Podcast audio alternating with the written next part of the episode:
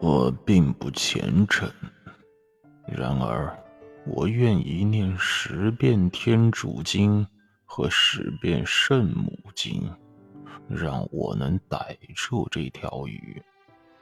我还许下心愿，假如我逮住了它，一定会去朝拜可不来的圣母。我发誓，我刚才说的都是发自肺腑的话。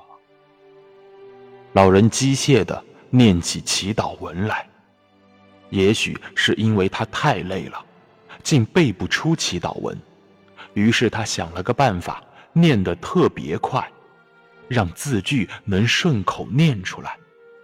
圣母经要比天主经容易念。安福玛利亚，满满被圣宠者珠玉而皆因，女中而为赞美，女太子耶稣并为赞美，天主圣母玛利亚为我等罪人，谨记天主及我等死后。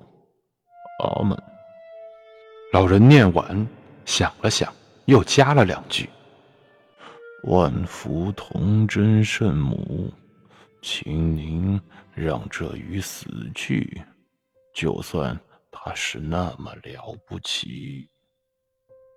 念完了祈祷文，他觉得舒坦多了，但身子仍然像刚才一样的疼，也许又更厉害了一点于是他背靠在船头的木舷上，机械地活动起了左手的手指。这个时候的阳光很热了。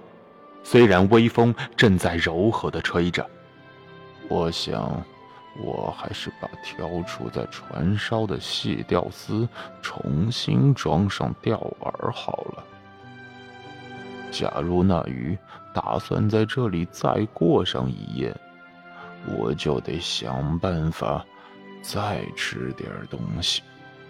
再说，水瓶里的水也不多了。我看，这儿除了急求，也逮不到什么其他的东西。然而，假如祈求新鲜的话，味道应该还过得去。我希望今天晚上能有条飞鱼，能不小心跳到船上来。可惜。我没有灯光来引诱它，要不效果会更好。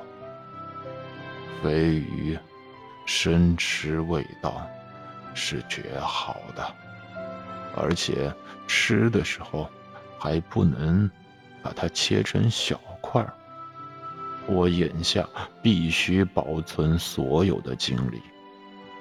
啊，天哪！我发誓。我当初不知道这鱼竟然这么大，但是我还是要把它宰了，无论它多么了不起，多么神奇。